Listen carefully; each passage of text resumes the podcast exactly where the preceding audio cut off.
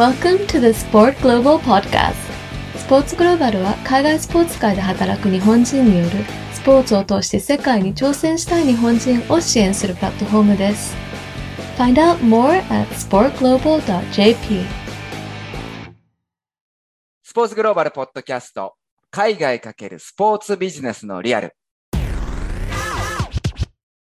海外でのスポーツビジネスに関して実際に海外で活躍している日本人の方をゲストに招きその仕事に関して深掘りしていくポッドキャストシリーズです第3回目の今回は過去編ということでゲストの大悟達彦くんに前職スポーツブランディングジャパンにたどり着くまでの経緯について話を伺っていきたいと思います。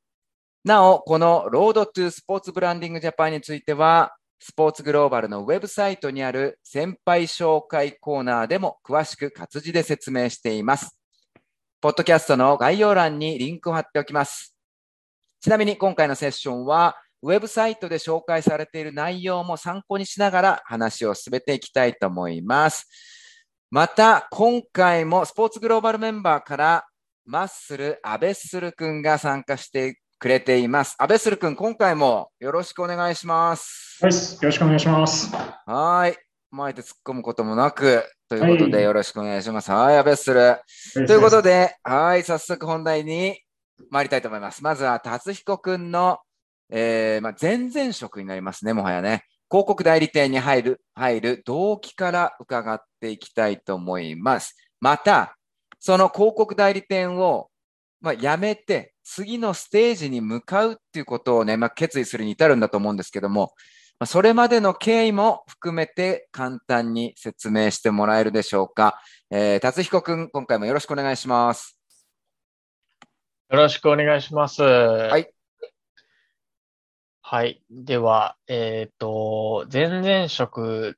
に入る動機そうでですね。ね。うん。はい。えっ、と、まあ、私はね、2006年に、うん電通という広告代理店に、うん。えー新卒で入ったんですけれども、うん。当時入った、まあ、理由をうん。端的に申し上げると、うん。あの、まあ、受かってしまったから入ったは 発言ですね。いはいはいあはの結構、あの、就活、僕、そこそこ苦労したんですね。とい。いうのも、あの、当時、僕、大学の時、体育会バスケットボール部にいて、キャプテンを、あの、まあ、やることになったんですね。就活始まった時に。うんで、その前の年が、えー、に、45年ぶりに日本一になったみたいな話があって、へで、その時の先輩が全員抜け、で、僕らの代は誰も試合に出てなくて、僕はキャプテンになり、めちゃくちゃテンパってたんですよね。もうそれだけで精一杯で、まあ、正直、あの、将来やりたいこともよくわかんなかったし、うん。みんな就活で準備してるのを見ても、なんかそそんなことしてる場合じゃねえみたいな、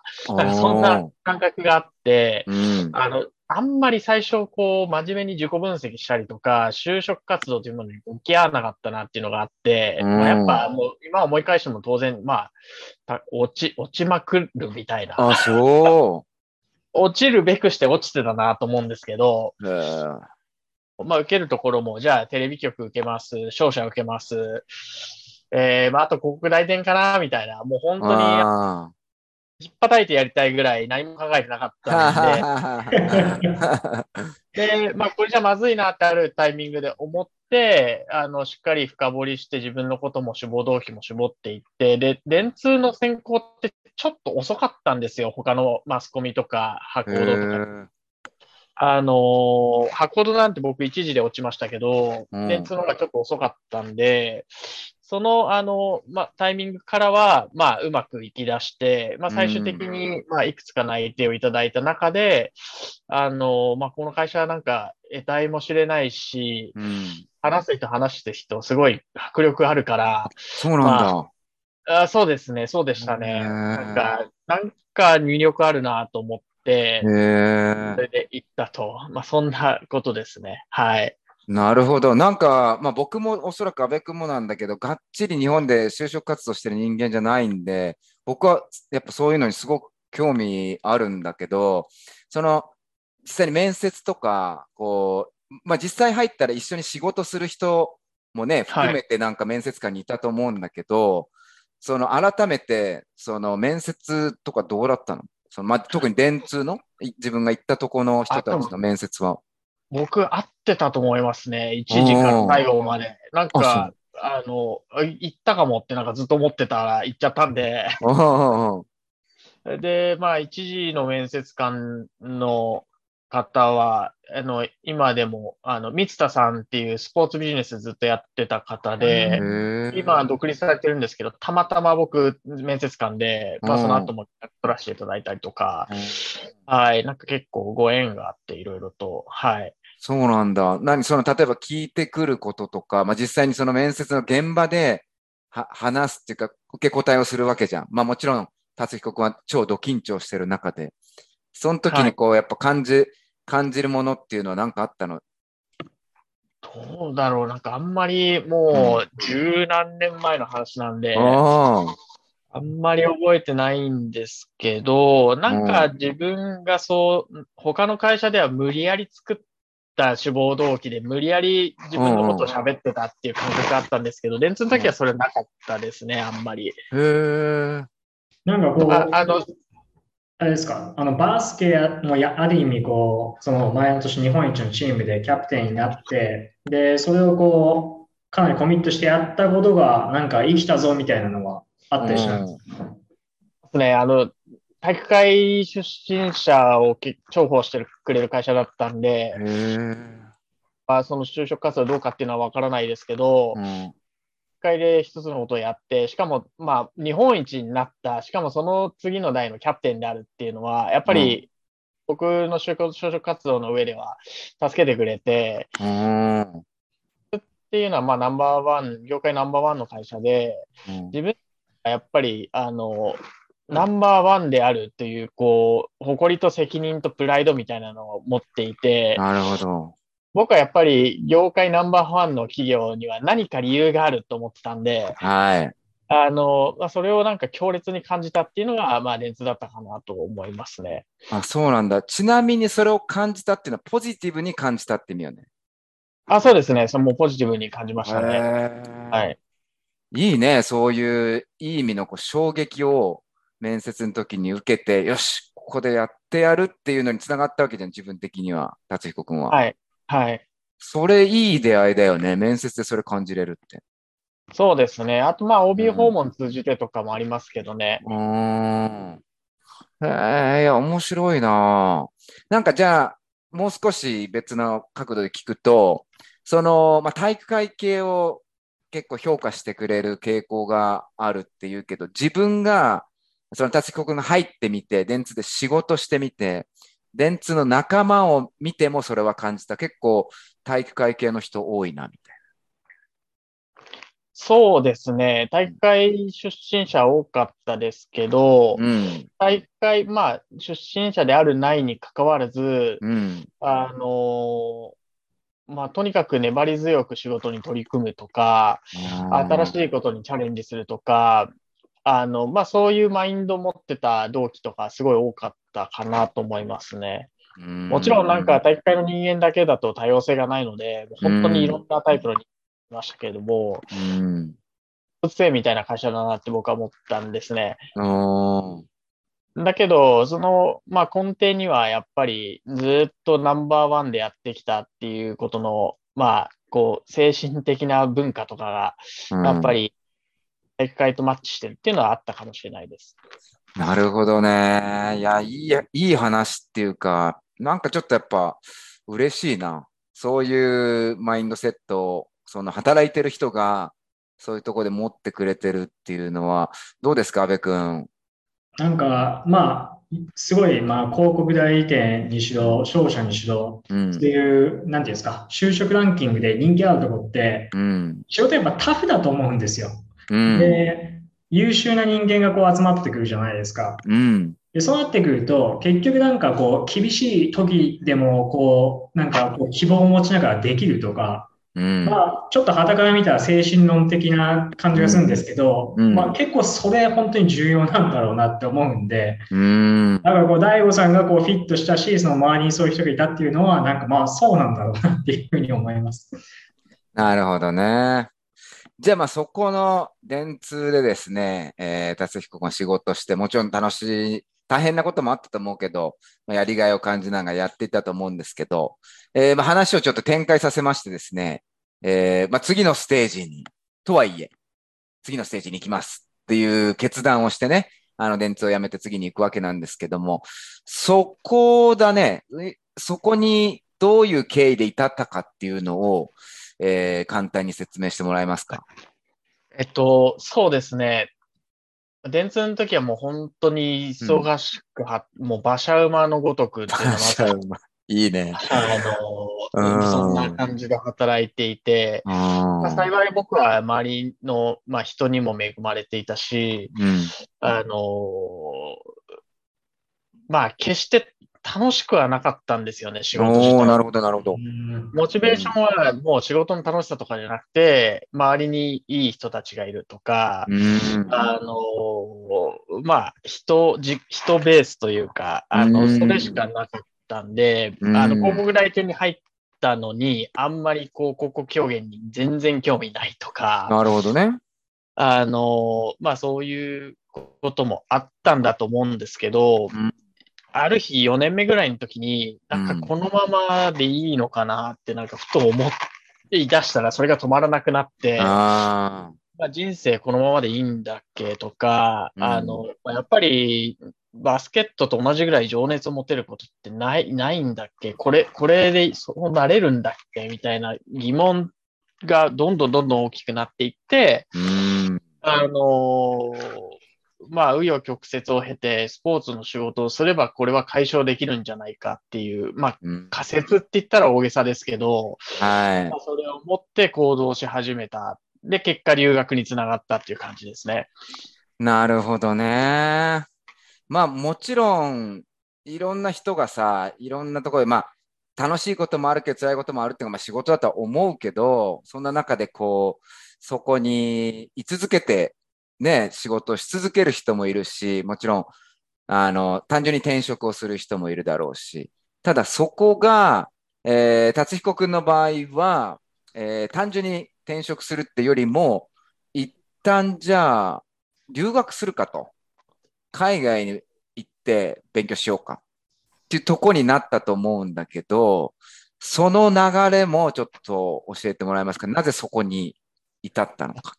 突き詰めていくと、一、うん、回海外に行きたかったんですよね、ずっと。もう中学ぐらいの時から。うんうんうんなのに別に英語英語勉強するわけでもなく、うん、ただなんとなく行きたいなって思っていて、まあ、特にバスケットやってたんで、まあ、やっぱりアメリカのバスケカルチャーとかスポーツ文化っていうのにはやっぱり憧れみたいな部分もあったし、うん、あのまあ、そういうのを根底にずっと抱えてたんで、まあ、大学の時も一回バスケットやめて留学しようかなって思った時もあって、うん、これをあの解消するない、もう今しかないっていうのが、まず根底にあったっていう話ですね。で、なるほど。後付けの理由はいくらでもなんかその後考えて作ったりはしたんですけど、うん、その、MBA の受験するときに、うん。なんですけど、あの、まあ、本質的な欲求みたいなところから来ていてですね、そこは。で、あの、やっぱスポーツをやるってなった時点で、うん、あの、まあ、僕はやっぱりアメリカに行かないとダメだみたいな。なるほど。がありました。ただ、アメリカで例えば、あの、自分の英語力とかキャリアで、どこかにいきなり飛び込むみたいなことは、現実的じゃないと思いましたし、うん、あの、一度しっかり、こう、まあ、準備とかも含めて、MBA っていう選択肢を選んだっていう感じですね。なるほどね。いや、まあ、どうぞ、阿部君。それにしても、やっぱりこう、電通の激務をこなしながら、こう、はい、アメリカの大学に MBA 通うためのこう英語力を身につけるのって、うん、もうすごい大変だったんじゃないですか。あ、もう本当に、もう二度とできないってぐらい辛かった。あの、多分僕、電通入った時、 TOEIC 400点なんですよ。うんうん、で初めて受けた TOEFL 30点で、今でも覚えてるんですけど。30ってどんなか、どれぐらいやばいの ?120 分の30ですね。じゃあ結構やばいんだ。トップスクール行くには100点必要って言われてて、どうしても取れなかったんですよ。もう電通の仕事しながらやるっていうのは想像以上にきつくて、うん。あの、3年半ぐらいかかったんですけど、ええすごい。TOEFL とか多分34回とか受けました。え安くないですからね。れはすごいな。だから、それはすごい。本当に辛かったですね。あれ以上辛いことは人生でなかったんじゃないかってぐらい結構辛かったです。あ、そう。いや、僕もね、そのイギリスに留学するときに、あの、必要だったのは TOEFL。あ、まあ、IELTS でもよかったのかな。だけど、 TOEFL が、あ何回も受けれるじゃん、単純に。はい。あの、合ってるかなそのうち、僕がやってたのはコンピューターベースだったから、多分ね、1ヶ月に開けば、また次受けれるぐらいあって、もう回数こなすためにやってたんだよね。で、場所が確か東京でそれが一番近くて、群馬から通ってたんだけど、とはいえ、4、5回かな、行ったのは。でも、毎回辛かったで、やっぱり。あそうですよね。長いし、3時間とか4時間とか。そう、それ34回とか、すごいな多分、大悟さんの時もうインターネットベーステストになってたと思うんですけど、マスさんコンピューターベースの時多分スピーキングなかったと思うんですよ。なかった。で、インターネットベースはスピーキングもあって、こう、パソコンに向かって話すんですけど、で、みんなテストが終わるタイミングが違うんですよね。リスニング、リーディングが。なるほど。ななんでテスト受けてる時に横のやつが喋り出すみたいなことうが、わそうそうそう、懐かしいですね。そんなんもあるんだ。それきついな。あれはもうや、もう一うん言も喋れなかったです。一番最初受けた時。びっくりしました、本当。そうなんだ。はい。なんで分かんなくてって意味？いや、もう、わ、何聞かれてるかもわかんないし、あ喋りたいことも何も出てこないみたいなへえ衝撃だったね、じゃあ。衝撃でした。はい。何も喋んないみたいな。あ、そうなんだ。いや、それは激しい。まあ、それを乗り越えてっていう話にはなるけど、一個ね、あの、質問したいんだけど、あの、そのウェブに、スポーツグローバルのウェブに書いてある、えーっと、達彦ストーリーを見ると、えーっと、そのスポーツビジネスをやってる人たちにいろいろ話を聞きに行ったって書いてあるんだよね。で、はいまあ、うん、まあ、その知見を広げるって意味でね。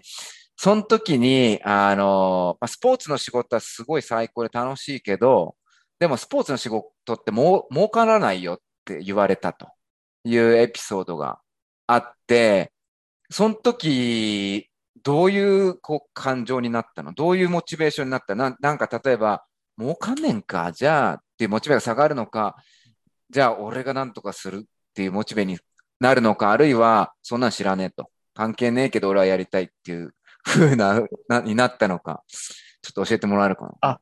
一応二つあるんですけど、うん。一つは、まあ、確かにモチベーションというか、えーうんそうなんだ、みたいな風に思ったのはあります。ああ、そうなんだ。ただ、ただ同時に、うんいや、でもそんなわけないでしょって思ったんですよ。なるほどなぜな。ら、うん。もうしょっちゅう、じゃあヨーロッパサッカーで、えー誰々が何十億円で移籍しましたとか、確かに。アメリカのスポーツでももう腐るほどあるじゃないですか。あるこんなにお金動いてるのに、うん。儲かってないってどういうことって思ったんですよ。なるほど。払えないでしょってなりますね。確かに。でこれはなんかおかしいなと思ったんで、はあのなので、あの、モチベーションはなんかた、まあ、さなんでしょう、下がったとまでは言わないんですけど、ん。なんなんだ、そうなのか、日本のスポーツってそうなのかと思ったと同時に、うん。いや、そんなわけないでしょっていう、この疑問っていうのが出てきたっていう感じですね。なるほどね。じゃあ、まあ、その疑問っていうことに関しては、いずれその業界で働く達彦君にとっては、まあ、モチベーションの一つにはなったってことかな？まあそうですね。はい。うんやっぱりビジネスとして何か欠陥があるんだなって当時思ったんで、なるほど。あの、まあだから、例えばこう、スポーツに特化した大学院ではなく、あ MBA っていう、まあ話ですね。うわなるほど。それは、じゃあ、まあ、早速、まあ、もうちょっと深掘りして聞きたいんですけども、次はですね、達彦君がまアメリカ留学っていうことを決めて、その方向性はね、決めた中でですね、まあ、パデュー大学 MBA っていうのを進学先に選びます。まあ、その理由ですね。そして、まあ、コースで実際どういう勉強をしたのかって、まあ、な、話したら長いとは思うんだけども、それをちょっと、あの、短縮して簡単に説明してもらえますか？まあ、まずはなぜパデュー大学 MBA に選んだのか？えっと、パデューはうん、えーまあ、僕は、まあ、その、出願するときに、うん。あの、僕、どうしても100点取れなかったんですよ、ト TOEFL。フルね。はいお恥ずかしいんですけど、うんそもそも2年半で出願しようと思ってたところ、うん90点ちょっとしか取れなくて、1年伸ばして、で最終的に多分98点とかだったと思うんですけど、もうこの辺も97とか98とかを半年ぐらい取り続けて、もう伸びない。うんうわーなるほど。で、そうすると、えー出せるところがちょっと限られてくるんですね。なるほど。伸ばそうかなと思ったんですけど、うんもう精神的にもう、これは崩壊すると思って、なるほどね来るだけにこだわってたんですけど、トップ10とかトップ20とか、うん。話してた留学のカウンセラーの人に、いや、トップ20以下でも、うん。いっぱいあるから、ちょっと見てみて、ああの、あ、ここいいじゃん、ここいいじゃんっていうのがいっぱい出てきたと。なるほどで、。その中と、受かったのがパリュー大学だったっていう話ですね。多分今、うん。ラン20何番とかだったと思うんですけど、ランキング20何番。はい、全米の NBA ランキングで、え、それでもすごいんじゃない？よくわかすごいんないんだけど。ですごいよね。えー、す。ごい。えはい。で、卒業生に日本人で、あの、今スペース、スペースデブリ、宇宙デブリの、あの、問題を解決するっていう、アストロスケールっていう会社の、うん。業者の、えー岡田さんという方が、あの、そでいらっしゃって、うんおまあそういうのもあり、あの、僕直接は存じ上げないんですけど、うん。あの、あ、とてもいい学校だなっていうのと、あの、うんで、えーいろんな世界中から来てて、うんえーというところにも惹かれたっていう感じですかね。はい。なるほどね。ちなみに、ねあの、学、学部はまあ違くなりますけど、それこそノーベル科学賞でしたっけ？根岸さんもパデュー大学そうですね。えー、パデュそうーってあのエンジニアがすごい強くて、あ、そうなんだ。はい。えっ、と、宇宙航空学とか有名なんですよ。うん航空宇宙学か。で、MIT とパデューが一番宇宙飛行士を輩出してるらしくてですね。えー、すごい。アポロ、アポロ13のアームストロング船長とか銅像とかあります、パデューに。えー、すごいね。はい。はあ、まあ、そこの、えーっと、まあ、MBA だね。そっちも聞こうかな。そのなぜ MBA 行きになった？まあ、さっきちょろっと言ってたけど、要するにスポーツマネジメント、スポーツビジネス系じゃなくて、ビジネス系だね。MBA に行ったっていうのは、やっぱりスポーツマネジメントではなく、意識的にそっちを選んだってことだよね。そうですね、はい。スポーツって言ってもビジネスなんで、うん。うんやっぱりビジネスだろうと。ああの、そっちの方が大事なんじゃないかな、自分にとってはって思ったっていうのが。なるほどね。まあでもそこに至るのはさっき言ってた、要するにスポーツで儲からないはずないでしょ。ビジネス的におかしいんじゃないねはいっていうのから、じゃあビジネスをしっかりやるべきだっていうところに行ったって話だったっけ？そうですよね。だから既存のそのスポーツのことを学ぶよりも、うん。あのーまあ、いかにビジネスとしてそのスポーツを捉えていくかっていうことの方が、うんえっと、じ自分がこう、たどり着いた道をか、あの、考えると大事かなと思ったんで、いろいろあると思うんですけど、今でもうんもしかしたらスポーツの、あの、大学に行っといたら何か違ってたかなって思うこともあるんですけど、うんあの、まあ、僕がたどり着いた、こう、いろいろ悩んでたどり着いた道を考えると、やっぱり MBA だったなと思います。なるほど。ちなみに、この絵に関して、安部君は何かありますか？いや、これあの、いろんな流派があるじゃないですか。うんで、うん。大きく2つあると思ってて、1つはこうスポーツ界に入ったってなった時に、こうまあ MBA に行くって、もう1つはなんかスポーツマネージメントだったり、MBA でもこうスポーツもうビジネスマネジメントうん。の、こう、なんていうんですか、副専攻みたいなあことってやっていくみたいなのあると思うんですけど、うんまあ今の話を聞くと、これ多分答えないと思うんですよね。なんかどそうだねっちが正解みたいなのは。うん。なので、自分のなんか問題認識と、あとは、ここだっていうもう決めなのかなっていうのを、大悟さんの話を聞いて改めて思いました。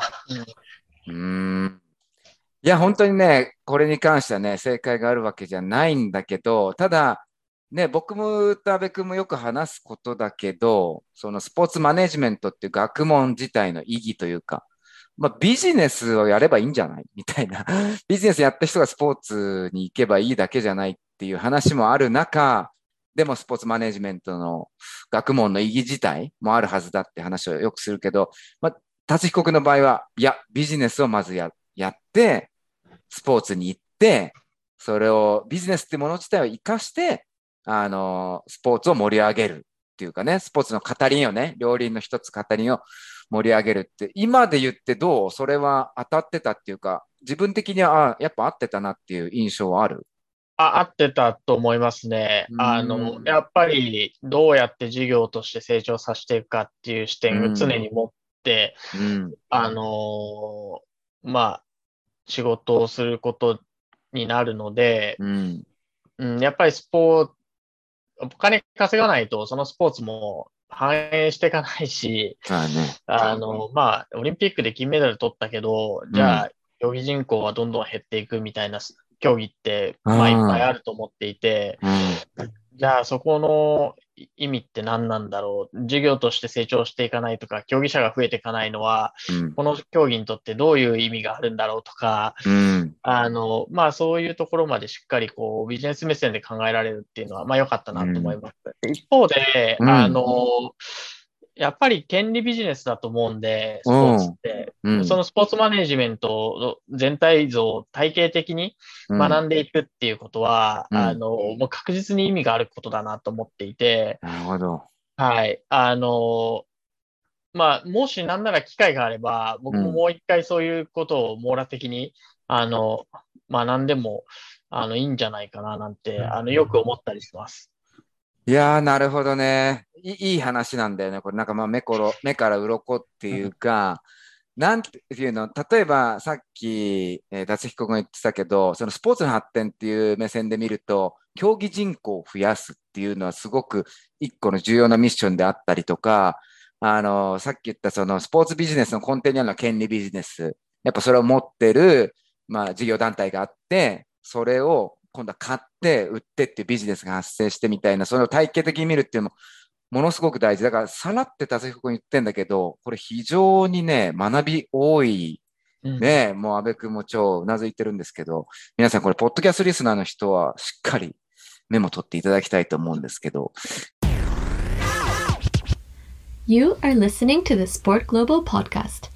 スポーツグローバルは海外スポーツ界に飛び出し活躍する上で必要な情報を定期的に発信しています。詳しくは sportglobal.jp へ。えーじゃあちょっと次の質問に行きたいと思うんですけど、今回でのセッションでは最後の質問になるんですけど、いよいよ、まあアメリカの大学を経ましてですね、えー就職活動に、第二の就職活動ですかね。あの、達彦君は人生で。第二の就職活動に入るわけですけども、パデュー大学卒業後ですね、まあ、実際に今度はどういう就職活動を、えーしたのか。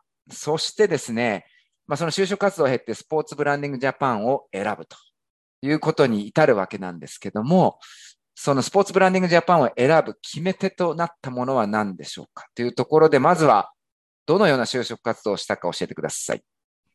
就就職活動は、うんあの、日本とアメリカ両方でやってました。うん。で、そもそもこうスポーツやるって言いながら、僕人生もずっともうブレながら悩みながら、あの、やって、悩んだ結果、どこかにたどり着くっていうのを繰り返してきたんですけど、まあ、うん。そのスポーツだろうっていう仮説を立てたのに、やっぱブレるんですよね。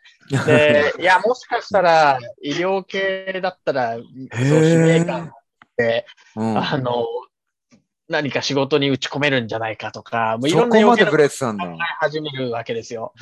なんで、一回思っちゃったらやりたくなるタイプなんで、うん。あの、1年目終わった後のインターンシップは、うんえっと、1ヶ月インドでや、バイクの会社でやったりとか、かその後2ヶ月、東京のジョンソンジョンソンで、ーうんあの、ヤン、ヤンセンファーマですね。あの、い医療系のところでインターンしたりとか、まあ、したりして、あ、やっぱちょっと違うかもしれない。素晴らしい仕事だけど、うん自分がやるのは別のことなんじゃないかって思ったりとかですね。へーはい。で、結局、あの、まあ、アメリカでも一通り就職活動したんですけど、もし、まあ、留学して、その時と当時33歳ですね。うん。あえっと、20なんか5、6歳とかだったら、もうなりふり構わず、あの、アメリカに残ってたと思うんですけど、うん。自分の年齢と今後のキャリア考えたときに、あやっぱちょっと戦略的なことやりたいとか、スポーツをビジネスに変えて成長させていきたいって考えたときに、やっぱり一回日本にやっぱ戻ってきて、うん。おまあ、何か、あの、そういう願いを叶えるポジションが、あの、うんがあるんじゃないかと思ったっていうことがあります。はい。なるほど。で、そこで、まあ、日本っていうのが本格的に視野に入ってきて、まはい。あしかも、まあ、いろいろブレたけれども、特にまあスポーツ、ビジネス系っていうのもしっかり視野に入ってきて、そうですね。はい。うんその中でどういう就職活動をするの？あの、そういうなん、なんていうの、就職フォーラムみたいなのに参加するの？それともなんか、エージェントに登録するとかそういうことかそうです。一応なんか、なうん。えーっと、当時、ボストンキャリアフォーラムとかも行った記憶があるんですけど、うん。そこでは特にスポーツ系とかなかったんで、うん。えーっと、まあ、エージェントさんですかね。うん、主に相談してたのは当時。はい。で、例えば企業、ブランドの、その、グローバルスポーツマーケティングみたいなポジションとか、うん、なるほど。グローバルにスポーツを使ってどういうふうにその、あのブランドをマーケティングしていくかみたいなポジションとか、えー、まあ、リーグとかも見てみたりとかしましたし、うん。うん。まあその中でたまたま、えー、まあエージェントの中であの一人すごいお世話になった方がいるんですけど、うん。彼があのスポーツブランディングジャパンという会社をうん。わざわざ探してドアノックして持ってきてくれたみたいなのがあって、へえ。で、まあそれでたまたま出会ったっていうのがあのありますね。え、それってごめん。その、達彦くんがそういう系を探してるというのを知ってるエージェントが、達彦くんのに合うのないかな？あ、これはどうかな？スポーツブランディングジャパンから仕事そうですができたと。。えはいえ僕もいろいろそ調べてたんですけど、うんなんかそのサーチしても引っかかってこなかったんですよね。れうん。うん、で、まあその方が持ってきてくれたっていうのがあって。はい、見てましたね。なんか少数精鋭でやってるところだし、本当にもう、こう、一本釣りみたいな採用が多かったかもしれないですね。なんか、なるほどね大々的にこう募集してるみたいな感じではなかったですね。ああ、そうなんだ。いや、なんか、その、就職活動っていろいろやり方あると思うんだよね。僕が今までやってきたのって本当に結構決め打ちで生きてきたから、そこに入りたいっていうとこに集中した場合ってさ、そういうこう、あ、なんていうかな、サーチってあんましないっていうか、その企業はするよ、サーチ。でもいろんなサーチしないんだけど、実際まだここに行きたいっていうのがはっきりしない場合って、サーチから入るじゃん。ど、いいとこないかなっていう。そういう時って、まあ、例えば世の中でいう LinkedIn っていうのがあったりとか、あると思うんだけど、でもそのエージェントっていうのを使うことで、あの、やっぱ達彦くんとしてはまさに、その就職先に出会ったわけだから、やっぱいい、いいかな、エージェントを使うっていうのは一つの方法として。あ、一つの方法としては全然ありだと思いますね。もちろん自分で調べて自分で応募することもありましたし、ああ、そうなんだ。だけど、まあそのエージェントさんしか抱えてない案件みたいなのも確かにあるんで、なるほど。はい。あのまあ、そうですね。あるに越したことはないっていう気がしますね。たただ、えっと、注意しなきゃいけないのは、うん。本当にピン、もう本当し、ちょっと失礼な物言いになっちゃうんですけど、ピンキリなんですよ。うん。で、あの、本当に、こちらのことを事情を構いなしに、いや、実際言われたことあるんですけど、いや、MBA 卒業した後は、コンサルが王道ですよみたいなこと平気で言ってくる人とかい えー、そうなんだ。いいいけど、みたいな、あの、ことを結構言ってくる人とか、やっぱ、あの、あんまりこっちの事情に向き合ってくれない人とか、まあ、向こうもビジネスなんで、まあ、それは仕方ないかなと思うんですけど、中にはやっぱりうん自分とマッチするエージェントさんっていうのがいるんで、そこをあのきちんと見極めないと時間の無駄になるっていうのはあると思います。いやー、なるほどね。それも本当にためになるな。何でもやりゃいいってもんじゃないってことだよね。なんかさっき、あの、まあ、ちょっとブレていろんなところ、あうんの、うんうん。それこそ、あの、ジョンソン・ジョンソンの話であったりとか、インドのバイクの会社の話とかあったと思うんですけど、僕なんか、うん。違う人の話で今あの国は、国際開発の分野で働いてる人とこの前たまたま話することがあって、うん。でその人、サッカー昔ずっとやってて、で、サッカーをこう上目指せなくてやめちゃったんですよ。うん。で、その人が言ってて、それちょっと僕なんか大悟さんとちょっと被るなと思ったのが、なんか、サッカーで味わ、味わえた幸せみたいなベンチマークがあるんですよ、その人。はいはい。多分、なんか大悟さんもやっぱバスケの日本一のチームにいたわけじゃないですか。うん。だからあれの、あの感覚、あの幸せみたいな、そのベンチマークがあるから、うん。あの本当にやりたいことに対してこう妥協しなかったんだろうなっていう点ではブレてないのかなと思うんですよ。なるほど、なるほど。それを探るって意味だよね。それはそうかもしれないですね。うんん。なるほどね、なるほどね。でもまあ、それでさ、その、まあ、就職活動して、スポーツブランディングジャパンには出会うわけじゃん、一応、出会いとして。エージェントから、こんなありますよ。はい。でそこ、あ、じゃあそこに行こうって決めたわけだけど、その決め手は何かな？まあ、まさに安部君が言ってるけど、その、やりたいことを探ってきてるわけじゃん。達彦君は。そんな中、スポーツブランディングジャパンで、じゃあ、ここでやってみようとなったその決め手を教えてもらってもいいですか？そうですね。一つは、うん。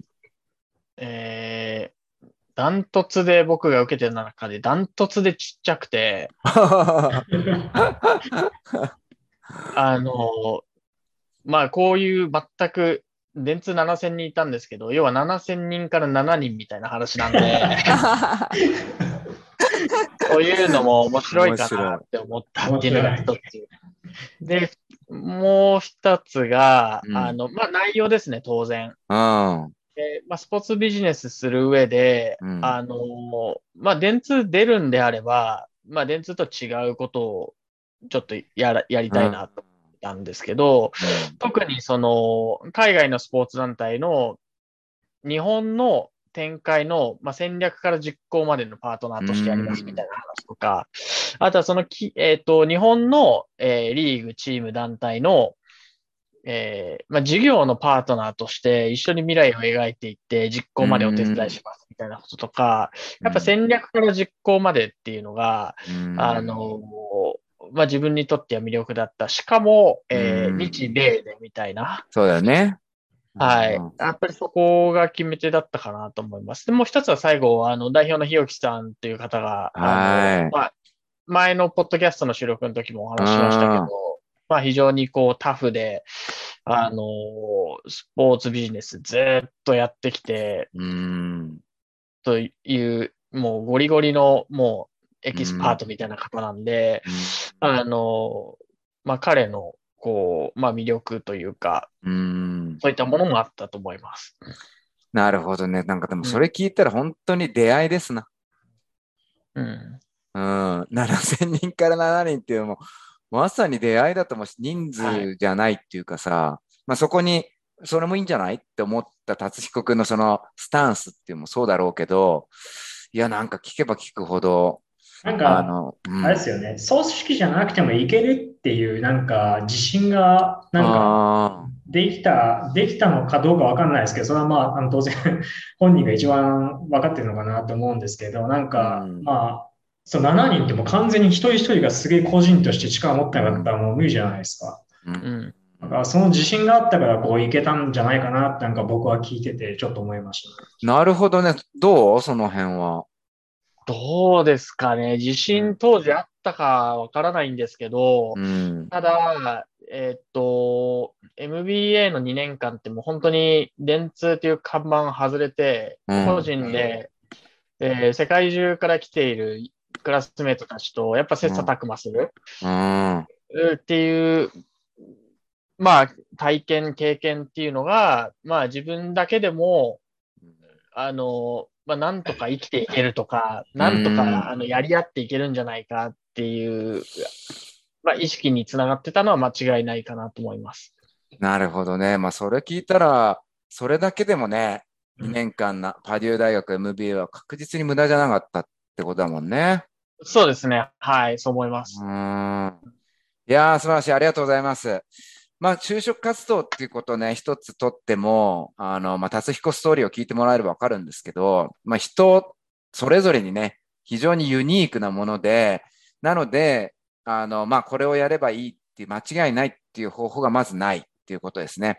まあ、ただ、まあ、就職活動一個取っても、実際にね、達彦君みたいにゴールにたどり着いた先輩たちの話を聞くことで、あ、ま、そういうやり方もあるんだっていうことでね、目標を達成するためのヒントは得ることができます。なので今回、達彦君が話してくれたストーリーっていう中には、そのヒントが僕の中ではすごくたくさん詰まってたと思うので、まあ、ポッドキャスト、リスナーの方々にも学び大きい回だったんではないかなと思います。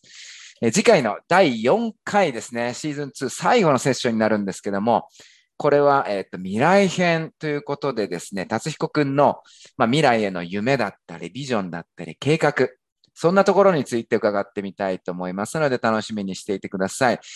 なおですね、ポッドキャストの情報はですね、基本はウェブサイトメインであの配信してるんですけども、ツイッターでも随時更新していますので、スポーツグローバルツイッターアカウント、アットマークスポーツグローバル、えーアンダーバー JP ですね。こちらで検索してもらってぜひフォローしてみてください。えー、達彦くん、安倍マッスルくん、今日もありがとうございました。ありがとうございました。ありがとうございました。はい、それでは次の第4回セッションでお会いしましょう。See you soon. Bye.